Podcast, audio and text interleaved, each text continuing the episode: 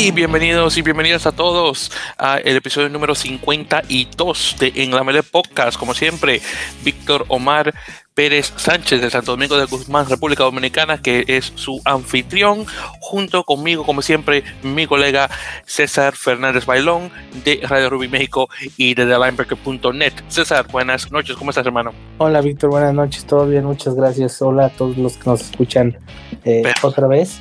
Y pues aquí ya estamos listos. Perfecto. Exactamente, sí.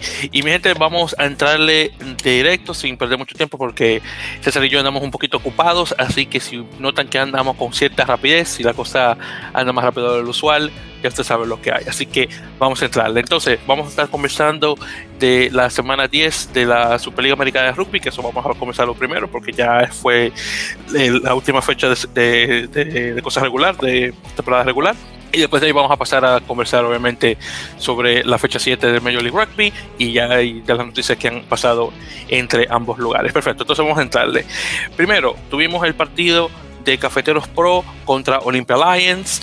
Este fue el último partido de Cafeteros eh, de la temporada, eh, como se hizo anteriormente con el mismo equipo. Eh, se jugó la mayor parte de los jugadores colombianos, Yanni Pérez, Juan David Herrera, Jorge Álvarez, Dani Giraldo, John Álvarez, David Ceballos, Enzo Campo, en lo que son los, los, delanteros, los siete comenzaron, Felipe Puerta, el único argentino que comenzó, luego en los defensores, en los Baxter, movimos a Julián Navarro, eh, que reemplazó a Gonzalo García, que estuvo en el banquillo, luego ahí tenemos a Johan Ortiz de apertura, eh, después está Álvaro Gamara, Cristian Rodallegas las salas y los otros tres jugadores eh, fueron argentinos, Tomás, García, Santiago Resino en, los centros y Facundo Ferrario en el full pack en el zaguero.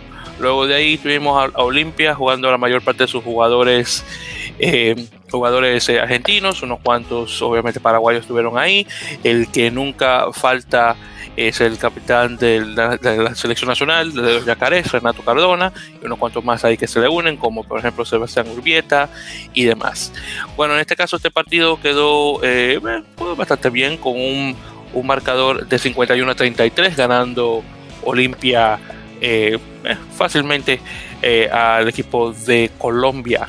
Acá tuvimos anotaciones por parte de Riquelme, González, Gandini, Montaneties, Bogado y Garcete por parte de Olimpia. Eh, que esto es un total de 1, 2, 3, 4, 5, 6, 7 ensayos, de 7, 3 conversiones por parte de Máximo de Ledesma, uno por parte de Sebastián Urbieta y luego por parte de Cafetero tuvimos eh, eh, por parte de Herrera, Ocampo, Puertas, Resino y Gonzalo García, que muy bonito por cierto que puso él, un total de 3, 4, 5 ensayos eh, con cuatro conversiones directamente con esta. Eh, lo interesante de este partido es que fue un, realmente fue un partido de dos, de dos partes, de dos tiempos. El primer tiempo fue dominado por Olimpia y luego el segundo fue dominado por eh, Cafeteros. bueno, por parte de Cafeteros, aunque termina, claro, sin, sin una victoria en la Superliga Americana de Rugby, eh, tengo que admitir que me dejó un muy buen sabor de boca. El, equipo fue bastante competitivo en, en varias partes, eh, así que salen obviamente con la frente en alto, que, eso tengo, que darle su mérito con eso. Y claro está, la razón de jugar su eh, pues, de poner sus jugadores nacionales de, Colombia, obviamente para prepararlos a lo que se avecina, que son los la, la, clasificatoria al Mundial de Rugby 2023. obviamente Olimpia no hizo eso, pero bueno, ahí veremos qué tal eh, con la selección. Entonces dime, César, ¿qué tal con este partido? Eh, pues sí, es una lástima, como dijiste, es una lástima que Cafeteros no haya podido eh, ganar algún partido, pero independientemente de eso, creo que sí, un, muy buen sabor de boca. Mm, yo creo que sobre todo porque nadie pensábamos hace tres o cuatro años que Colombia iba a tener un equipo profesional este, en, en una liga así. Entonces es un gran, es una gran, gran experiencia eh, entrando yo un poquito al partido, vimos eh, un poquito, bueno, también tiene mucho que ver, era el último partido, creo que ya no había tanta presión de ninguno de los dos, Olimpia ya calificado y, y Cafeteros ya este, sin, sin chances desde la jornada pasada, pero sí como que un poco más liberados de la presión, un poco más liberados de...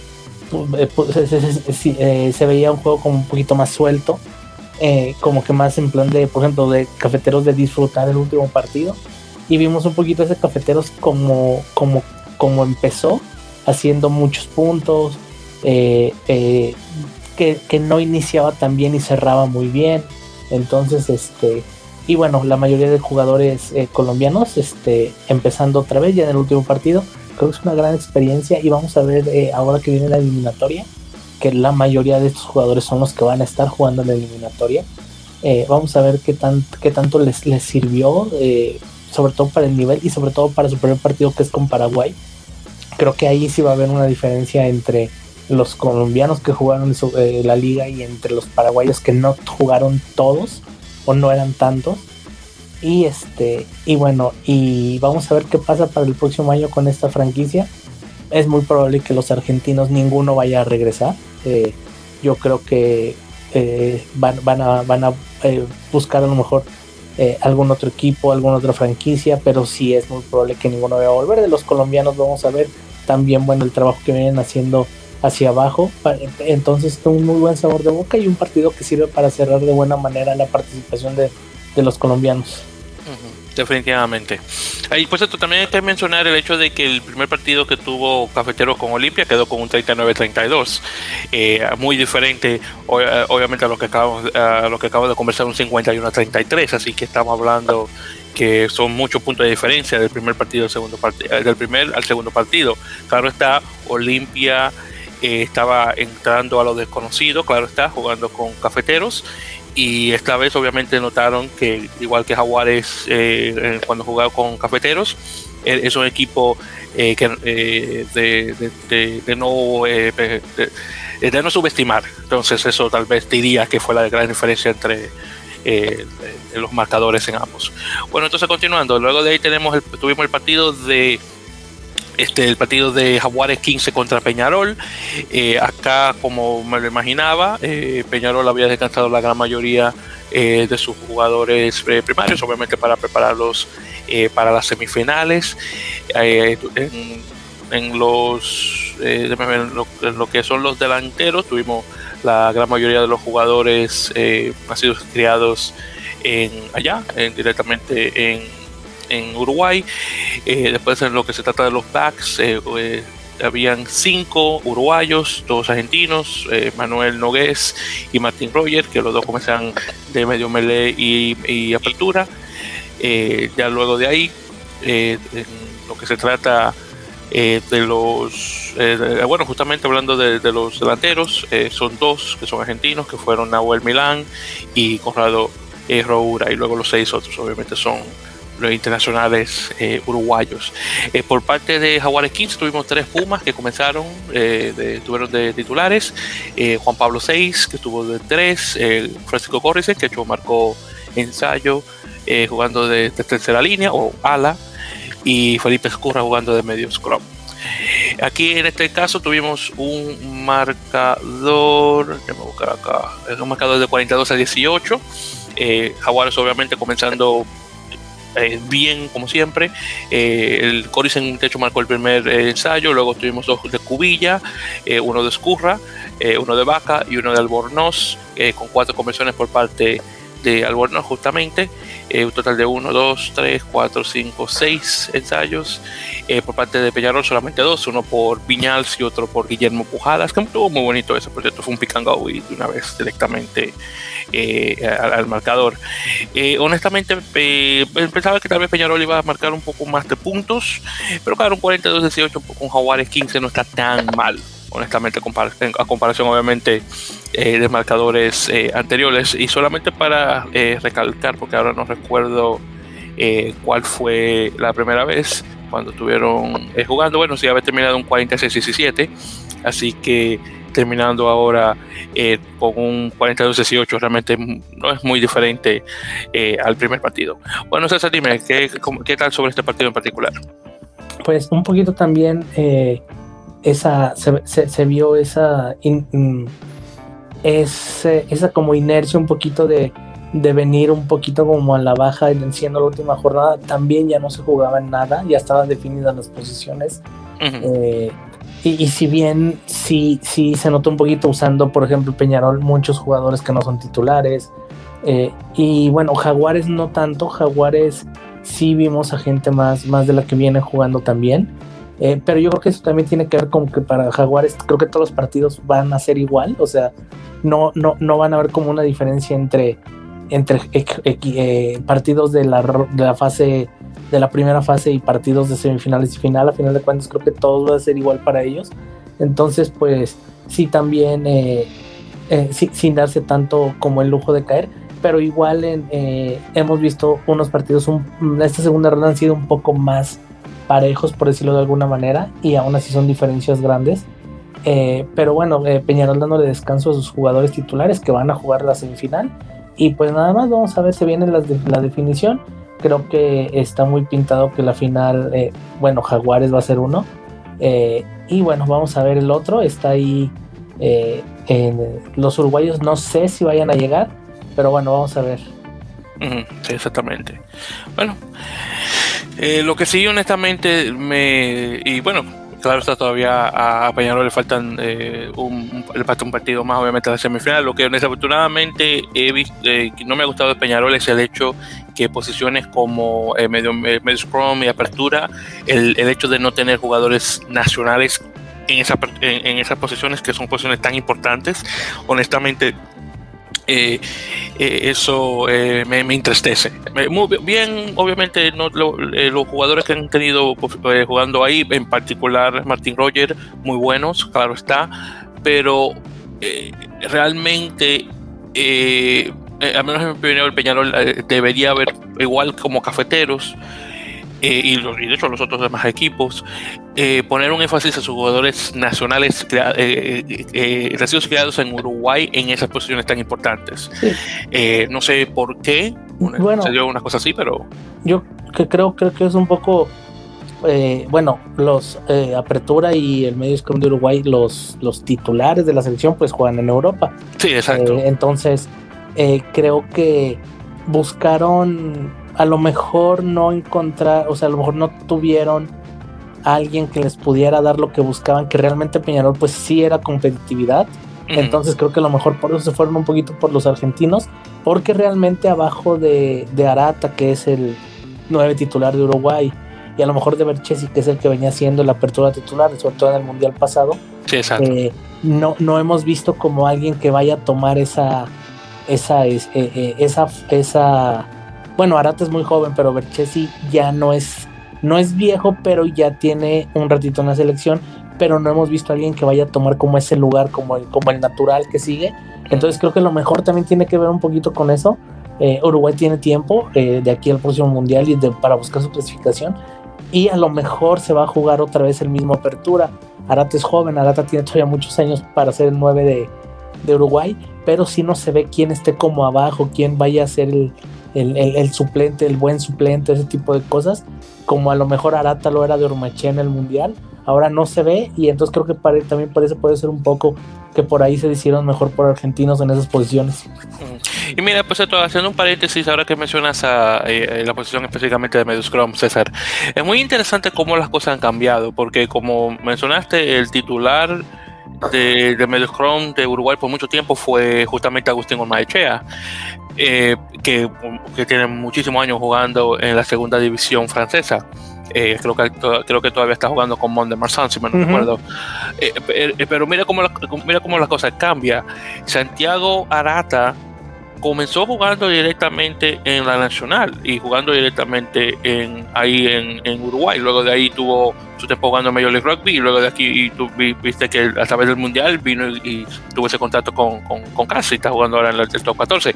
Así que es muy interesante ver cómo un jugador que realmente se formó jugando en las Américas llega a sobrepasar a este otro jugador que tú te imaginas que tiene muchísima más experiencia en Echea. Entonces una cosa que es muy interesante eh, que, de pensar en este caso. Sí, es este sí, como dices, toda la formación de Arata había sido o fue en, América.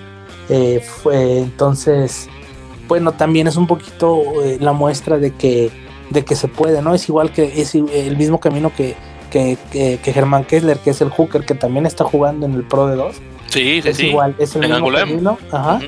Este, que también está jugando allá. Y creo que es una muestra de que se puede llegar para los sudamericanos, sobre todo no siendo los argentinos, sino siendo colombianos, uruguayos, chilenos, a lo mejor paraguayos, de que se puede llegar de esa manera, así como se fue Andrés Zafra, que también está allá. Eh, este, o sea, de que se puede y de qué manera. Y si antes ya se estaba empezando a ver sin, sin esta liga, creo que ahora con esta liga hay, hay más posibilidad. Yo, por ejemplo, eh, yo estoy a la expectativa y de verdad ojalá me gustaría y ojalá algún colombiano pudiera encontrar algún lugar en, en, Europa. Eh, y estoy hablando específicamente, por ejemplo, de Gerson Ortiz o de Adley Urrutia, que fueron los que más eh, se vieron mejor, los que más eh, sobresalieron de, dentro de los colombianos. A lo mejor en una tercera división o en una segunda, pero estaría interesante ver que se puede, o sea, que esa es la forma y que ya se ha hecho antes y que ahora con esta liga creo que puede ser un poco más fácil. Y sabes que César me, me diste una muy buena idea. Creo que lo que vamos a hacer es que ya cuando ya cuando llegue hablemos de la final de, de la SLAR, que justamente va a ser la semana que viene. Lo que podemos hacer en ese caso es tener un listado de lo que van a ser nuestros 5 o 10 jugadores que nosotros pensamos que es posible que puedan llegar a jugar en el extranjero, específicamente en Europa. Así que es una cosa que definitivamente podemos hacer. A ver sí, claro. Sí, suena interesante. Sí, sí, perfecto. Pues sí, vamos a darle mente a eso y lo conversaremos ya, en ese caso, ya bueno, ya sería las, la, no las, ya serían dos semanas en eso lo que estaríamos conversando. Perfecto, pues muy bien, no hay problema. Bueno, entonces ya para terminar de la SLAR, que bueno, que decir muchas cosas. Eh, tuvimos el último partido que fue Cobras contra Segnam. Acá tuvimos eh, eh, a Cobras, que tuvo, comenzó con, su, con 14 jugadores brasileños. El único que, que no Oh, perdón, el único eh, extranjero eh, en, el equipo fue Manuel Berstein, que estuvo jugando de segunda, eh, segunda línea. en lo que son los. Bueno, bueno, sí, acaba de decir, de los 15 que comenzaron, uno fue, no fue. déjame ver si tengo acá, bueno, en lo que son el banquillo de Cobras, estaba Leonel Moreno, Alejandro Luna, y sí, yo creo que sí, ellos fueron los únicos dos eh, si mal recuerdo Cabelguirino creo que es brasileño, pero en todo caso de dos o tres eh, entre los eh, de los ocho que estaban en el banquillo fueron eh, extranjeros. lo que se trata de Segnam, Segnam vino muy cambiado ante el equipo que pudo vencer a Peñarol 27 a 17. De hecho, solamente tres jugadores de los que comenzaron en ese partido eh, regresaron a, jugar a, este contra Cobras. Y justamente este partido tuvo un enlace muy interesante porque terminó con un marcador de 21 a 20 a Cobras. Cobras por fin ganando un partido contra una franquicia que no era que, no era cafeteros. Así que salen de, de esta liga con tres victorias, lo cual no está nada mal. Entonces lo que ocurre acá en este partido es que Cobras eh, eh, marcó dos veces, uno por parte de Claudio, uno por parte por Jack Rossetti, luego eh, eso fue en el primer tiempo, luego en el segundo tiempo Segnam marca por Tomás de en el 56 y uno por Augusto Bombe en el 76, así que este es otro, otro partido de de dos tiempos. El, primer tiempo estaba dominado mayoritariamente por Cobras, el segundo tiempo mayoritariamente por, por Segnam y realmente lo que definió este el partido fue Moisés Duque. Moisés Duque, una, eh, hace una patada de drop en el minuto 38 y ahí el partido queda, ver, 18 a 6. Eh, ya terminando el primer tiempo y luego lo que marca la diferencia es eh, una patada del penalti en el minuto 80, cuando el marcador estaba a 20 a 18, tres puntos más, 21 a 20. Y ahí termina eh, nuevamente con la victoria de Cobras. Entonces dime César, ¿qué tal este partido? Pues eh, igual, eh, también creo que tuvo mucho que ver la relajación de alguna manera de los equipos, Cobras poniendo, bueno, Cobras toda la temporada jugado con brasileños, o sea, no, no, no cambia, pero sí, Chile, sí Sanglam que que bueno, no, no jugó con todos los que habitualmente juegan.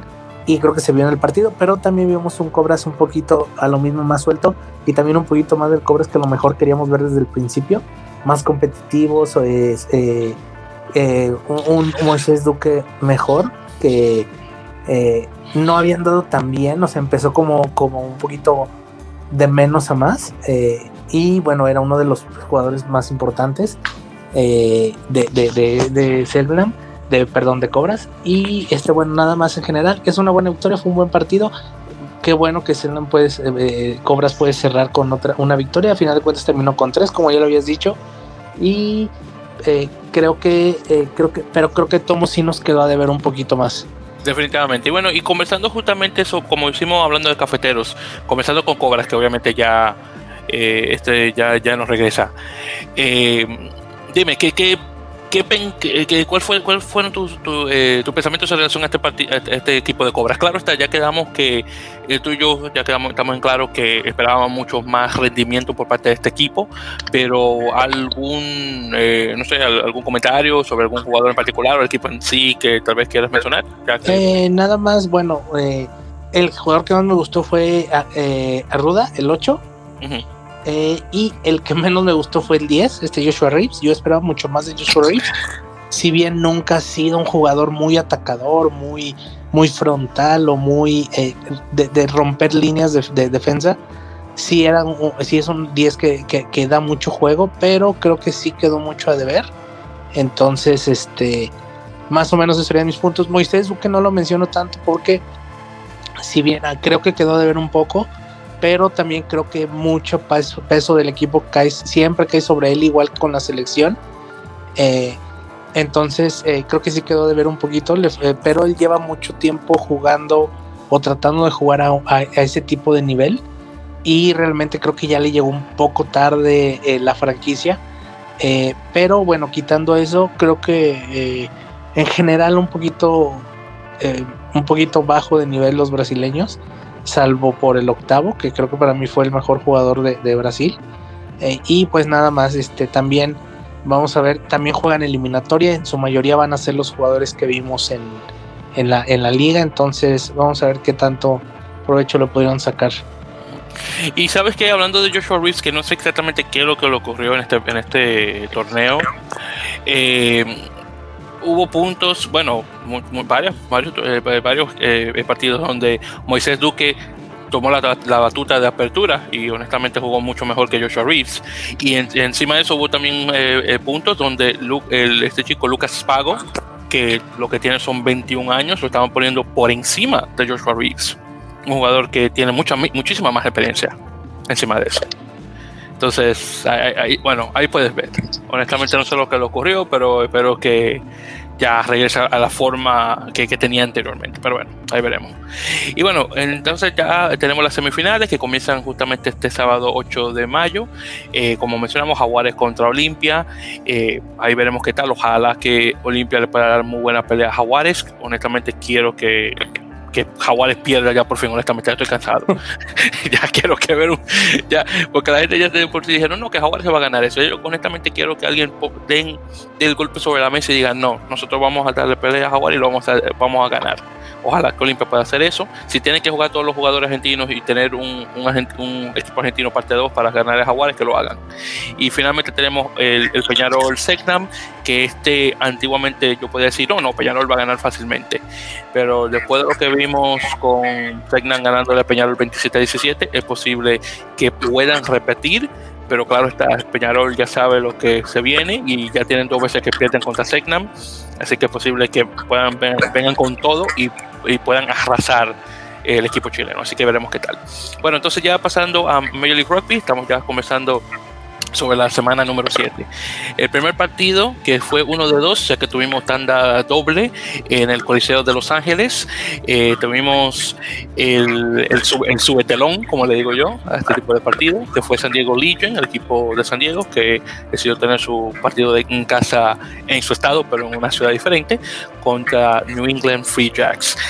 Eh, este partido eh, fue, fue, bastante bueno y de hecho terminó con un, un buen marcador. Estamos hablando de un marcador de 33 a 17, ganando Nueva Inglaterra al equipo de San Diego. Eh, acá tuvimos eh, en, ensayos por parte eh, en lo que se trata de San Diego, tuvimos uno por Malúa, uno por Ryan Matias y uno por John Basin, esto todo en, el segundo tiempo. luego de ahí, en el, por parte de New England, tuvimos dos por eh, Five, uno por, dos por John Poland y uno por Kensuke Hatakayama, el japonés. de ahí, ver, dos de los, eh, el, el, el, primero que puso eh, Doggy Five y el primero que puso John Poland fue abajo de las H, así que no venía con conversión. Luego ahí tuvimos por parte de Buren Waka eh, dos conversiones de tres, lo cual no estuvo mal. En relación a San Diego, fue, fue una conversión por parte de, de, Sudáfrica y una que falló por, por parte de Patrick Madden y otra por Talle, no sé que también se falló. Bueno, este partido eh, tuvo bastante bueno, muy, muy buenos, muy buenos tackles. Eh, de hecho, hubo uno tan bueno por parte de, este chico eh, William Conradi, el, el, namibio. Y fue tan fuerte que se llevó a Santiago González Iglesias y tuvo que salir después de cinco minutos de estar en el partido. Y bueno, ojalá que esté bien. Ahí le, lo chocó bastante fuerte ahí en la, en, en la de las costillas. Ojalá que no tenga mucho problema y que solamente haya sido por, por cosas de momento. Eh, hubo muchos problemas por parte de, de, chico Billy Tolutau, el, que mayoritariamente juega de, tercera línea, pero ha hecho un cambio a jugar de, de talonado de hooker y tuvo muy eh, y el, el, equipo en sí tuvo muy malos problemas en, en, el line-out, honestamente. Se, eh, no sé lo que le pasó a Billy.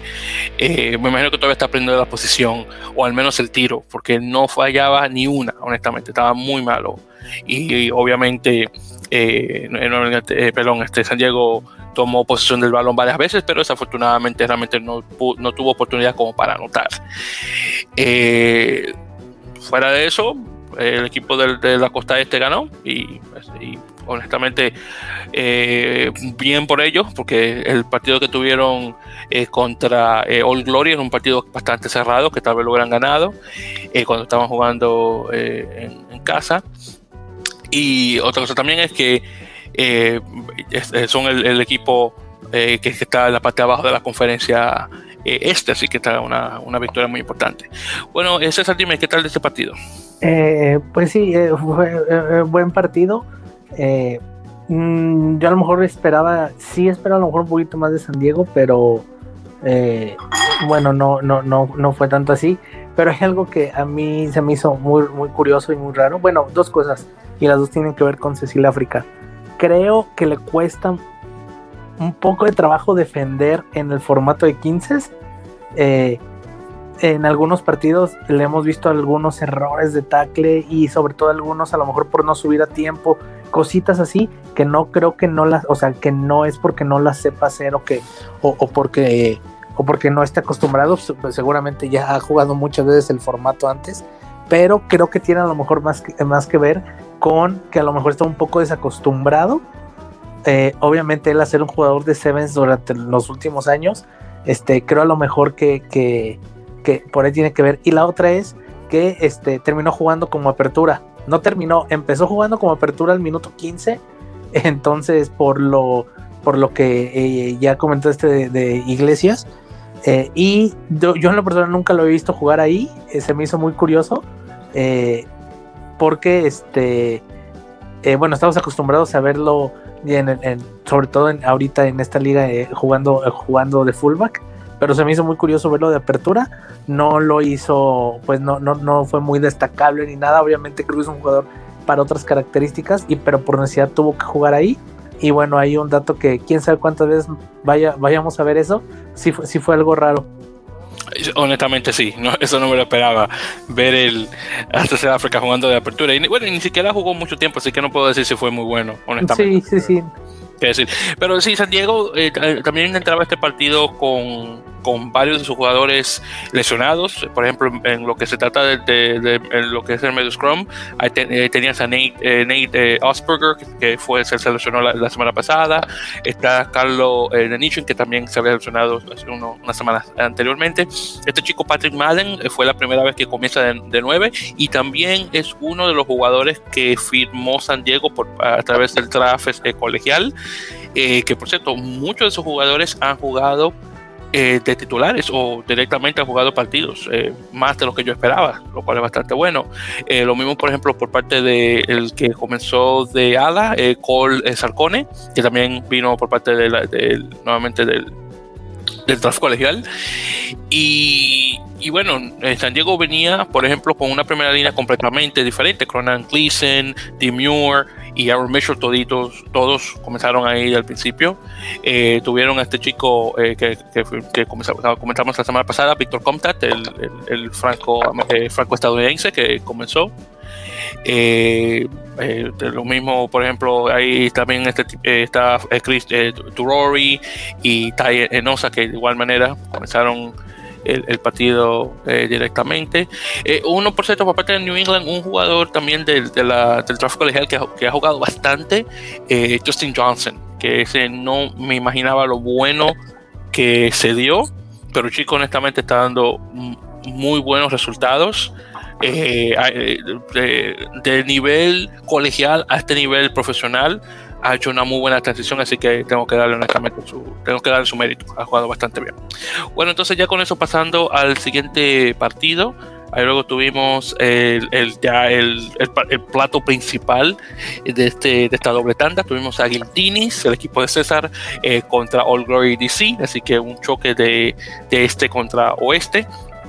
Acá en este partido, eh, obviamente Los Ángeles venía eh, con, un, con un perdón, venía con un récord de 5 a 0, 5 victorias consecutivas, eh, con la cantidad máxima de puntos en, la tabla de 25, eh, con eh, partidos donde ponen 40 puntos o más, y aunque con una defensa un poco falible, claro está.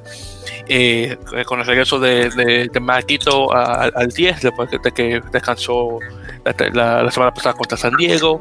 Eh, tuvimos el eh, comenzó Corey Thomas y Ángel Ángel Pacui en, en, las terceras líneas. Eh, tuvimos también repasando a Angus Cottrell y Adam Ash. ya por parte de, de Old Glory obviamente venían con esa la victoria contra Free Jacks, eh, Danny Tusitala y, y, este chico, este John Robertson, los dos obviamente en sus posiciones de, de medio scrum y apertura respectivamente. Eh, y, bueno, nada mal. En todo caso, este partido eh, quedó como siempre, una victoria de Giltines, 47 a 17. Aquí tuvimos muy buena fase de juego eh, por parte de Los Ángeles. Los Ángeles es muy interesante. No importa en qué tipo de, de, de escenario estén, de alguna forma van a atacar y van a anotar. Es increíble. Eh, por ejemplo, hubo una donde se, le, había, eh, se le había caído el balón a unos jugadores de, Washington, eh, bueno, de DC, de Old Glory. luego hacen el cambio. perdón, Los Ángeles toma el balón, pasa, hace paso de manos y de una vez se mete este hombre, DTH Van el, el sudafricano canadiense, pone una. Luego hubo un muy buen try por parte de Langilang Haupakui, el, el estadounidense de, descendencia tongana, que se tomaron, eh, hubo una donde estuvo corriendo y, tomaron, se tomó como tres jugadores para pararlo el tipo, tres, tipo un toro, es increíble. Luego estuvo, la que, la que sí me gustó fue donde este, ah, este tipo de JP, JP Smith, el, el, el pilar, eh, hace la patada eh, adelantada, eh, comienzan a correr obviamente los jugadores para tomar el balón. Yo pensaba que Jason Robertson iba a llegar, pero no. Viene, se, creo que se, se tropezó, lo que sea. El caso es que DTH viene, toma el balón, pum, por el segundo try. Y estaba muy bueno. Y eso, y eso que venía por parte del, del nuevamente del Pilar, ya que siempre está esta eh, siempre se supone que, el, que los que cogen de, primera línea no saben patear bien, así que míralo ahí. Eh, bueno, además de este también estuvo un muy buen try por parte de Aaron Ashley Cooper, eh, está Maquito también puso uno, JP Smith de hecho puso uno también de igual manera y Cottrell puso uno en el minuto 60. por parte de, DC hubo uno por o sea, Colinsau y otro por este chico de Monte Novo, ya terminándose el partido. Bueno, César, ¿qué tal este, este en particular? Estuvo muy bueno sí estuvo muy bueno. Eh, pero bueno, Los Ángeles sigue con esa inercia que ya traen. Quién sabe hasta cuándo la vayan a perder. Eh, y juega, y juega Gito y, y, es, y juega bien. Y juega el otro Apertura y juega bien. O sea, tienen un equipo muy, muy completo. eh, no importando quiénes jueguen y eso es muy muy bueno para cualquier equipo tener jugadores que te den lo mismo que los que habitualmente son los titulares eh, y bueno realmente tienen un envión que quién sabe hasta cuándo vaya a acabar. Este y bueno vamos a ver eh, creo que son los máximos favoritos los candidatos a, aunque todavía es muy temprano en la liga no vamos ni por la mitad creo que son los equipos, los equipos más fuertes, es uno de los candidatos a, estar ahí en instancias finales, pero sí se ven muy bien y la verdad yo sí los sigo viendo demasiado sólidos y la verdad no sé hasta cuándo vaya quién vaya a ser el que les vaya les vaya a ganar algún partido. Sí, honestamente, yo lo que espero es que un equipo de la costa este se le pueda subir arriba. Digo, obviamente el equipo, el equipo más competitivo hasta ahora contra ellos ha, sido Houston Sabercats. Eh, y ojalá vuelva a ser cuando vayan a jugar nuevamente con ellos, pero me encantaría ver que un equipo de la costa este le pueda ganar por fin eh, a Nola. Y si lo hacen, obviamente, la costa este definitivamente se consagra como la mejor, si es que llega si es que llega a ocurrir eso. Bueno, ya luego de ahí tenemos el partido, estos los dos primeros partidos que, comenzamos, que acabamos de conversar, ocurrieron el sábado, luego el, la tarde del domingo, eh, tuvimos a Nola Gol contra Toronto Arrows, que hasta ahora en este poco, corto tiempo de la liga ha sido ya una rivalidad muy buena eh, entre los dos equipos. Nola eh, jugando eh, en casa y, llega al partido luego de tener esa, eh, la, derrota contra eh, Rugby ATL, que es el equipo vecino actualmente de Toronto con esto de la pandemia, que están jugando en la parte sur de la... no, están actualmente localizados en la parte sur de la frontera y Toronto Arrows obviamente regresando de una muy buena victoria, un muy buen sabor de boca cuando, le, cuando vencieron a Nueva York por 53 a 12 jugando en, en, casa de New Yorkina. Bueno, en lo que se trata del listado de ambos eh, jugadores. Eh, el equipo, déjame ver viendo acá eh, directamente a Toronto. realmente Toronto entra al equipo con pocos, pocos cambios. Mac Jack McRogers y Tyler Rowland hacen un cambio con Andrew Quatren y Gastón Cortés en la primera línea. Mason Flesh entra a la, eh, a, la, segunda línea y luego de ahí todo lo demás del, del, los 23 son los mismos jugadores de siempre. Ahora, esto es lo que pasa con Nola. Nola entra con un problema mayoritariamente en apertura, porque Robbie Coleman, JP Elof, Nick Fix, esos tres, todos lesionados con lesiones de lesiones de tobillo de, de largo tiempo. Eh, eh, eh, tienen a, Timothy Gilman, el, francés, y tienen a, Han, a, Hanno Dirksen, que realmente es un ala, eh, un zaguero fullback directamente. Y en este partido tuvieron a Carl Mayer, que realmente es un, 15 jugando de 10. Pues, entonces Dirksen pasa a la posición de Mayer eh, tienen tuvieron a Tim Open en, el ala. Eh, Holden Younger eh, regresa de apertura, perdón, de apertura de medio scrum, perdón, por encima de Damon Stevens, que es muy bueno ver, por cierto, que le dan cabida, al jugador estadounidense por encima del jugador internacional, que tiene mucha más experiencia, así que no está nada mal.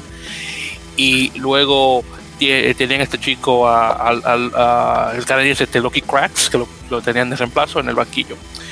Bueno, ah, otra cosa también, el Cam Dolan, que por primera vez lo ponen de segunda línea, una cosa que no tenía muchísimo tiempo sin ver, eh, por encima de, su posición regular de, octavo, de ocho, y en su lugar ponen a, este chico Devin Short, que viene de San Diego, que es un jugador con muy buena, que ha dado muy buena proveza, bastante joven también, y lo ponen directamente en esa, esa posición, y también comienza el chico este que puedo jurar que todavía no sé, pero puedo jugar que, que es chicano, a, Andrew Guerra, el, chico este de, Illinois. Puedo, puedo jugar a que tiene que ser chicano, porque hay mucha gente de México viviendo en, Illinois. Bueno, en todo caso, este partido quedó con un marcador de 22-14, ganando Nola.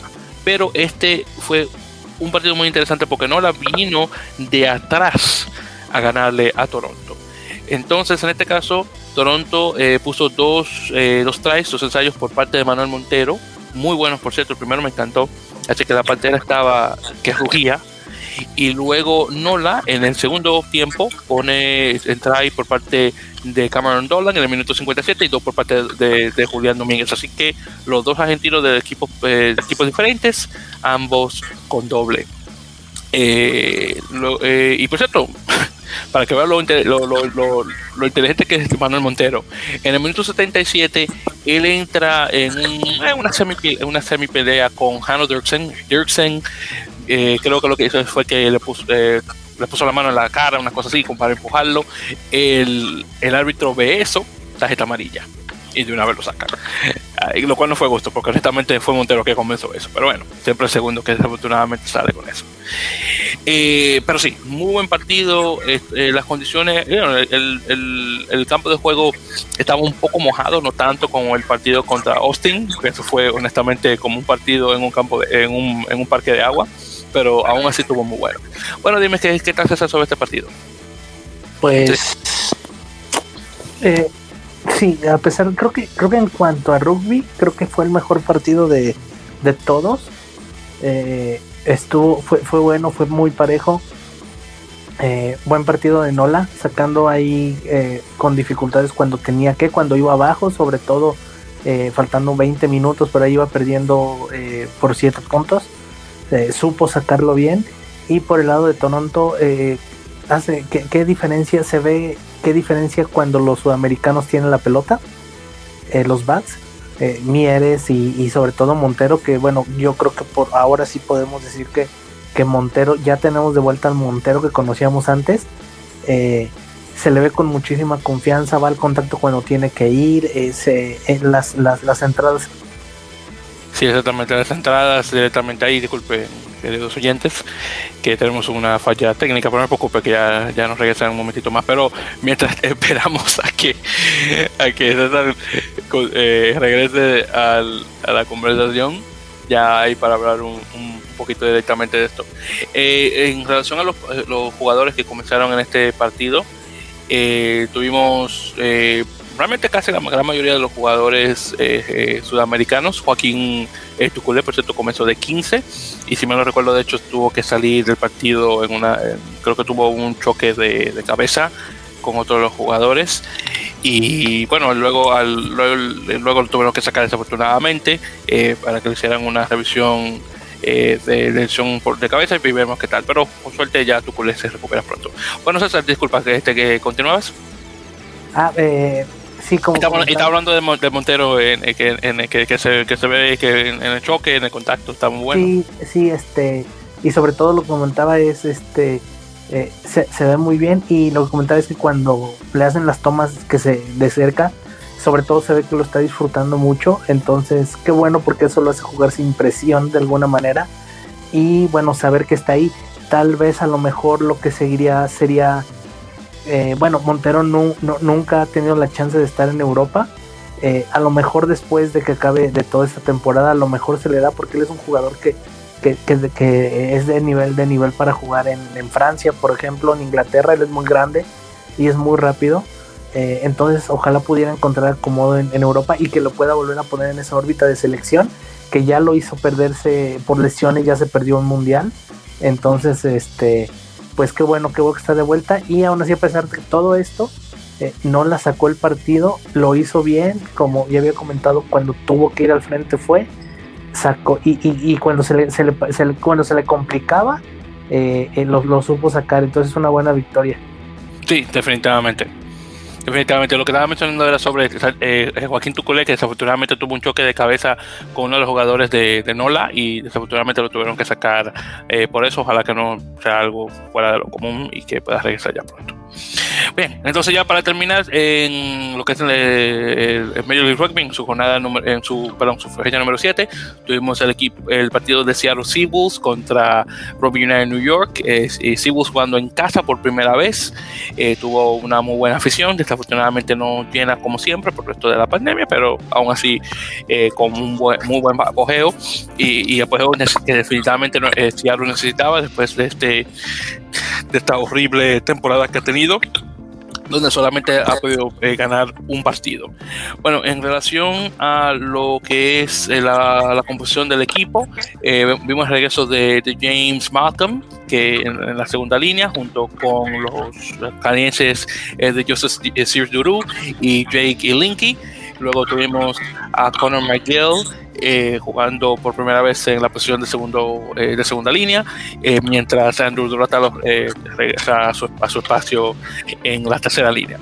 Luego tuvimos a JP Smith, que por fin se pudo recuperar luego de su, de su la, la contusión que tuvo en, la cabeza.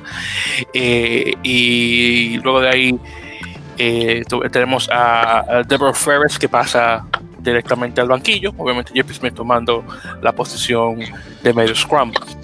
Eh, Aaron Matthews eh, eh, toma lugar de City Benny Tamaivena en, la, en el ala, en el 11, y tuvimos a, Ross Neal que se mantiene en el 14.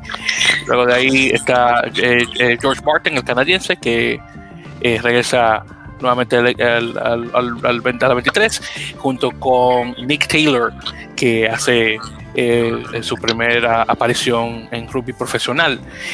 Ya en lo que se trata de, Nueva York, eh, tenemos el regreso de Will Leonard y eh, Fasui eh, Fuatai que ambos estuvieron fuera del equipo por unas cuantas semanas. Quinn Enawati se pasa al, ala, junto con Andy Ellis, que regresa a su posición de medio melee. Luego de ahí, eh, entonces Dylan Fawcett, de hecho, cae al, banquillo y Wilton Revolo, el brasileño, de hecho, hace su primera eh, aparición como titular, lo cual no está nada mal. Eh, eh Hanko Hammershire se regresa nuevamente a la, tercera línea y Nate eh, regresa a su posición natural de segunda línea, que de hecho estuvo jugando de tercera línea la vez pasada, y Evan Migner, nombrado como octavo. Bueno, entonces acá tuvimos un, un partido muy similar a el de Nola, porque Nueva York regresó de atrás al vencer a, Seattle por un 23-21. Eh, un partido que estaba a 21 a 6 ya al segundo tiempo y Nueva York vino y bueno, se metió de cabeza y bueno, regresó. Eh, muy mal por parte de Seattle, que pensaba ya tener su segunda victoria y, más en casa, una cosa que definitivamente necesitaba, pero desafortunadamente no se pudo dar. En lo que se trata de Trice, tuvimos dos por parte de Ross Neal, muy buenos por cierto, uno por Malcolm y ahí fue todo, solamente esos tres. Y por parte de Nueva York, en el segundo tiempo, eh, tuvimos uno por parte de Dylan Fawcett y luego otro por parte de Hanko Hammershise. Y luego de ahí fue por parte de penaltis, eh, tres penaltis por parte de Dan Hollandset y dos conversiones que se metieron directamente para tener ese marcador a 23. Bueno, entonces en ese caso dime qué podemos eh, conversar sobre este partido, eh, César. Pues eh, bien unas cositas como que, que, ya mencionaste. Empezó mejor Seattle, se veía bien, se veía lo mejor que, que traían ritmo como para ganar el partido, pero de repente se cayó en el segundo tiempo. Eh, Nueva York eh, regresó, eh, regresó de atrás, regresó bien y bueno, les ganó el partido. Seattle que nada más pues no encuentra es este, obviamente ya lo habíamos mencionado en semanas anteriores, nada que ver con los equipos que había presentado los torneos anteriores. pero bueno, también es en parte a lo mejor el, un poquito el cambio de jugadores, porque también son jugadores eh, diferentes, no, no, no todos, pero sí muchos. Y eh, bueno, Nueva York, eh, que ha sido un equipo como medio, medio inconsistente en las siete jornadas que hemos tenido. Pero bueno, se apunta una buena victoria porque tuvieron que, pues estaban perdiendo, tuvieron que regresar. Y bueno, este, yo espero que Nueva York sea un poquito más constante, no es un mal equipo, y bueno, también espero que Seattle pues de una mejor cara de lo que hemos visto y no siga con, con esta racha tan mala que trae. Sí que sí, una pues otra cosa también que se me olvidó mencionar, en, el banquillo de, Seattle tuvimos el, también el debut de otro jugador eh, que comienza eh, su debut profesional, Jacob Flores. Ahora, tú ves apellido Flores y dices, ah, no, el tipo tiene que ser hispano. Pues de hecho, no. Jacob Flores, de hecho, es de Guam. Eh, y es de hecho el segundo jugador guamiano, creo que sería el gentilicio, que, juega para Major League Rugby. El primero es, eh, siendo Zach Pangolinen eh, de, Houston Sabercats. para los que estén confundidos por, eh, por esto de los apellidos, eh, Guam antiguamente fue un, eh, una colonia española, luego Estados Unidos toma posesión de Guam después de la guerra hispanoamericana y lo que ocurre mayoritariamente en, colonias españolas es que los misioneros españoles traen un libro de apellidos, se lo dan a, los nativos, le dicen, oye, coge un, apellido de ahí, y bueno, uno va a Guam, ven estos, todos estos apellidos españoles, pero no hay descendencia, muy poca descendencia española. Entonces esa es la razón de por qué, para lo que se esté preguntando. Pero sí que bueno por parte de Juan, a un territorio estadounidense, tener ya su segundo jugador eh, profesional. Una cosa que Puerto Rico no puede decir desafortunadamente, pero espero en el futuro ya ver jugadores nacidos y creados en Puerto Rico jugando rugby profesional. Más, caribeños, ¿no? Sería. Sí, claro, y, como, y, como dominicano quiero ver eso. Ojalá pudiéramos ver este. Digo, obviamente a mí me encantaría ver algún mexicano jugando allá. Eh, ojalá en algún momento se pueda, pero eh, sí, dominicanos, a lo mejor algún cubano, y sobre todo, por ejemplo, a lo mejor isleños, eh, trinitarios de Jamaica también, que son como, pues sabemos que a lo mejor por genética ellos son, son muy atléticos y pueden, pueden llegar este, a, ese, a ese nivel a lo mejor sin, sin sufrirle tanto en el físico, porque ellos pues por genética son así, sobre todo los de Jamaica. Entonces, este, ojalá pudiéramos ver en, en temporadas siguientes más jugadores de, de, las islas también. Definitivamente, por, eh, mira cómo está ahora mismo el equipo de 7 de Jamaica, que definitivamente muchos de esos jugadores de la isla necesitan, que, bueno, tienen muchísimo tiempo sin jugar por toda la pandemia y hubiera sido buenísimo ver a algunos de ellos jugar eh, con un equipo de, Nueva York, perdón, de Nueva York, pero un equipo de Major League Rugby, aunque en Nueva York claro también, que de hecho eh, está este chico Sinclair que jugó la temporada pasada y de hecho es americano y, claro, a través de, su, a través del, juego que tuvo con Nueva York, eh, pudo jugar para Nacional de, Jamaica, pero más que nada estos jugadores nativos de la isla eh, subir para jugar a Major League Rugby, pero bueno, vamos a ver qué, tal en el futuro. Sería buenísimo, honestamente, de ver.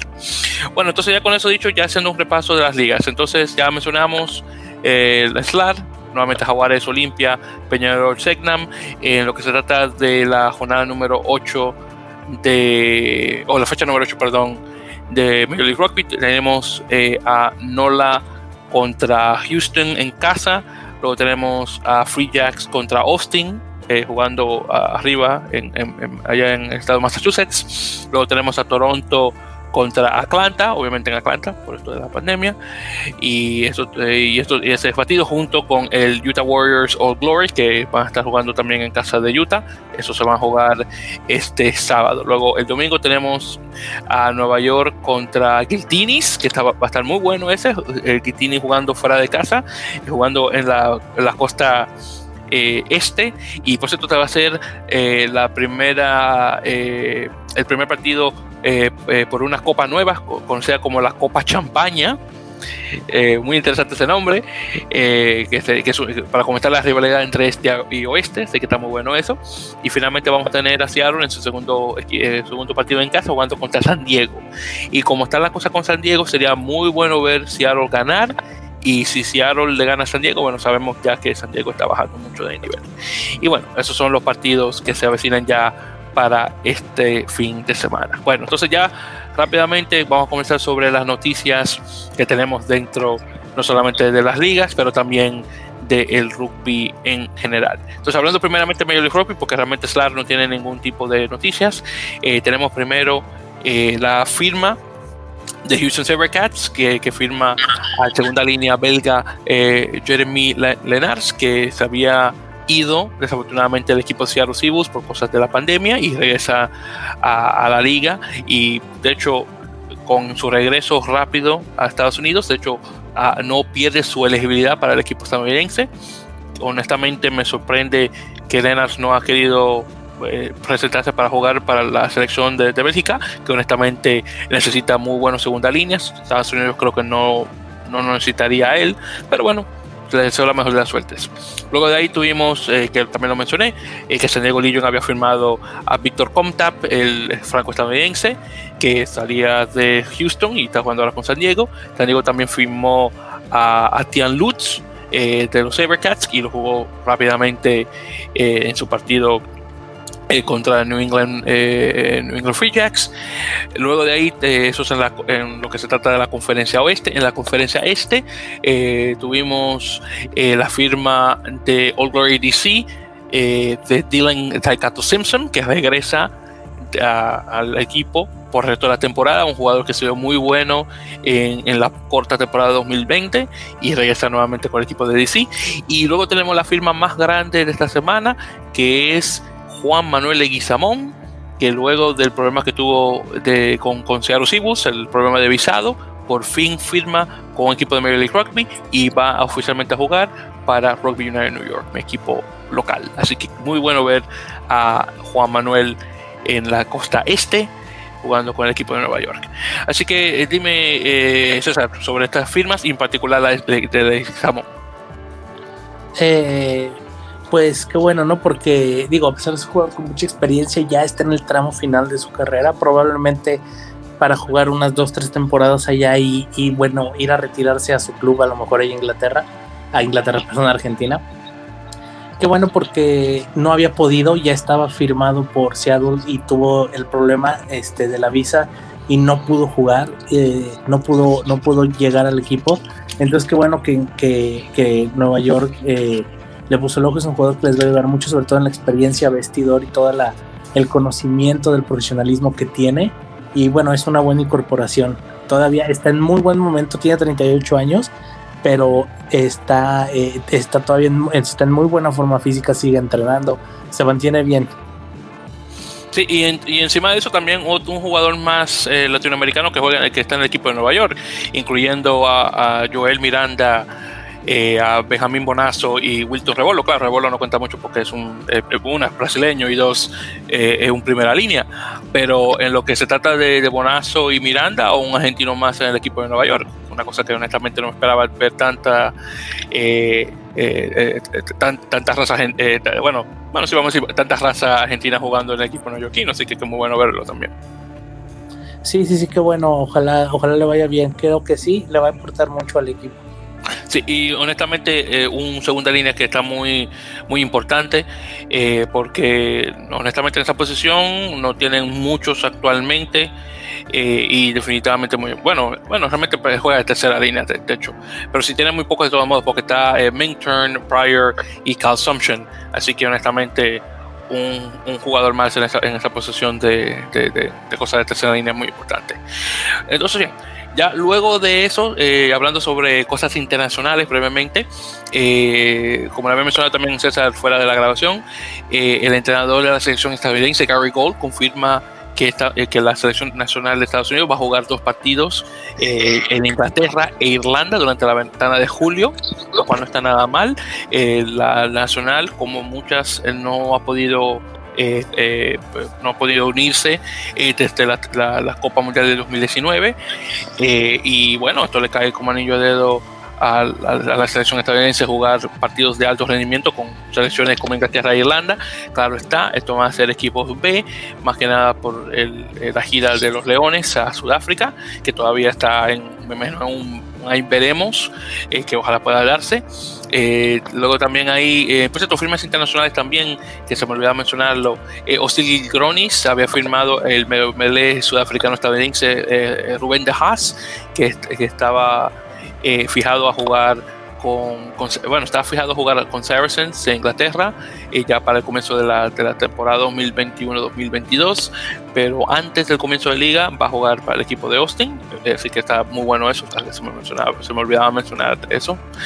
Eh, tuvimos de la, los internacionales de julio de 2021, se, desafortunadamente tuvieron que cancelar eh, para los equipos eh, americanos, por ejemplo Uruguay iba a tener unos partidos contra, contra Gales, y había otros partidos más también de igual manera eh, y afortunadamente eso no se van a poder eh, no se van a poder jugar y claro también Estados Unidos va a tener y Canadá ellos estaban a tener eh, internacionales que desafortunadamente no se pudieron dar por cosas estas de la pandemia.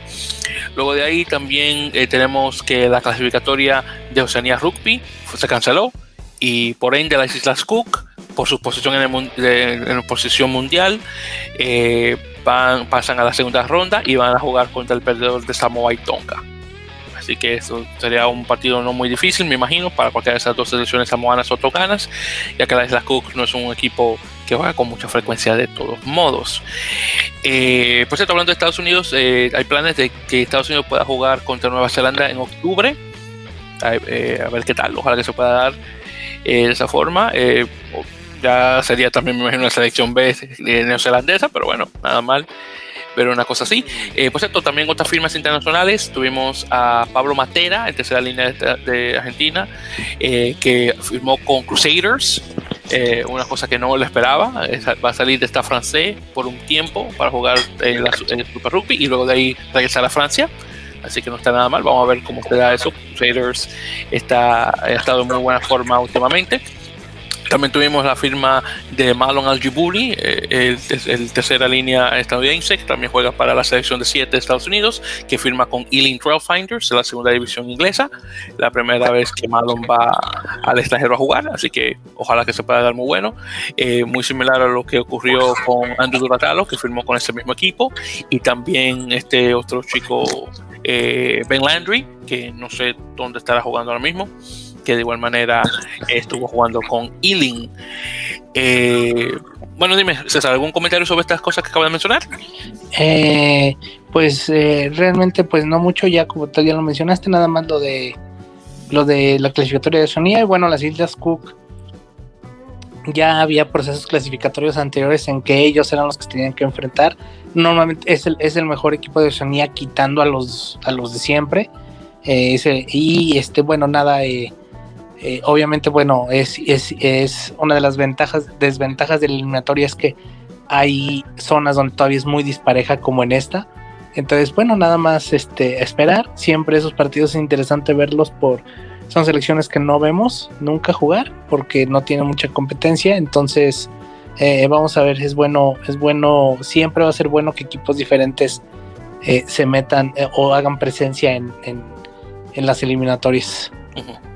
Por cierto, también una cosa de hoy que estuve, leyendo fue un, eh, fue un artículo que leí en El Ciudadano, que es un, eh, es un este es un, ah, es un periódico argentino de, de, Santa Fe, específicamente, eh, la ciudad de Rosario. Y fue un artículo por Lisandro Oleario, que eh, he leído varias cosas en varios artículos por parte de él, que por cierto saludos a Lisandro, sé que llega a ver esto, era en relación a el calendario de, Pumas de 2021, donde en julio van a tener una cuarentena de 10 días y luego dos partidos en casa, entre comillas, contra Gales, eh, uno contra Irlanda y otro luego contra Irlanda o Georgia de hecho, van a tener dos partidos contra Gales y luego uno contra Irlanda o contra Georgia. Luego en agosto y octubre van a tener una cuarentena de 14 días y luego de ahí jugar eh, seis partidos del Rugby Championship. Y luego finalmente en noviembre van a tener tres partidos en Europa contra Francia, Italia y luego otro con Irlanda o Georgia directamente. Entonces estamos hablando de que van a estar cinco meses fuera de casa y con esto de, la, de las cuarentenas. Así que va a ser un tremendo calendario para Pumas este 2021. Sí, bastante tiempo de esas giras que no se ve, tiene 100 años que no se ven giras así, pero obviamente eh, eh, es por, por la situación actual. Eh, sí, claro, ¿no? De que lo entiendo o lo entiendo perfectamente, pero bueno, qué decir. Bueno, tuvieron mucho tiempo, obviamente, sin, sin ningún tipo de rugby. Mira, como, mira lo que pasó con cuando jugaron contra, Nueva Zelanda, así que vamos a ver si se da algún tipo, otro tipo de milagro eh, eh, ahora con este tipo de, de, competición. Y bueno, ya para finalizar en ese caso, César, vamos a hablar sobre lo que hablamos de vez en cuando, los Colorado Exos, el equipo de, de, de eh, eh, exjugadores de fútbol americano, lucha libre, baloncesto, que, que quieren aprender a jugar a rugby. Bueno, los Exos jugaron esta eh, semana eh, contra eh, eh, Rugby X, HTX, perdón, que es el equipo de, desarrollo de, de, Houston Sabercats, y por fin y por fin perdieron otro partido, perdieron 33 a 32, solamente perdieron por un punto, así que no está nada mal. Pero ya con eso tienen ya su segunda su segunda derrota en mucho tiempo, porque había perdido su segundo partido contra un, tal All Stars en marzo, así que de marzo a mayo estamos hablando que tenían ya eh, un tiempo, ya tienen dos meses sin perder así que mucho duró. Y justamente este 8 de mayo van a tener el partido contra Hartford Harpooners, que es el otro equipo de desarrollo eh, de, Connecticut, donde tenemos eh, unos cuantos jugadores eh, latinoamericanos, mayoritariamente de, de, República Dominicana, pero he visto que han firmado jugadores venezolanos y creo que tienen un colombiano americano también jugando en este equipo de igual manera. Así que vamos a ver qué tal el partido este. obviamente, como quiero que el, el, equipo que tiene gente de mi país gane, bueno, le voy a tirar a Hartford. Así que vamos a ver cómo se da eh, el, eh, como sea el marcador. Esto va a ser un partido que va, que va a pasar por live stream, así que lo estaré viendo eh, ya cuando vaya a pasar. Y bueno, ya con esta última noticia, queridos oyentes, hemos llegado ya al final del este episodio número 52 de En la Mele Podcast. Muchísimas gracias a todos por escuchar. Ya saben que como siempre pueden escucharnos eh, por las plataformas, las plataformas grandes, Apple Podcasts, eh, Spotify, directamente por Captivate, que es el lugar que usamos, la página web que usamos para eh, subir los episodios. También nos pueden escuchar a través de ebooks y Google Podcast. En las redes sociales ya saben que siempre estamos por Facebook, facebook.com barra en la mele podcast, Twitter en arroba en la mele. Y en relación a lo que se trata de César, ya saben que César lo pueden encontrar de igual manera por el blog de Ruby México y también de vez en cuando por thelinebreaker.net. Que por cierto, César, déjame saber la próxima vez que vayas a, tener un artículo ahí en The Linebreaker para ver si hacemos algo de promoción para que la gente lo pueda leer.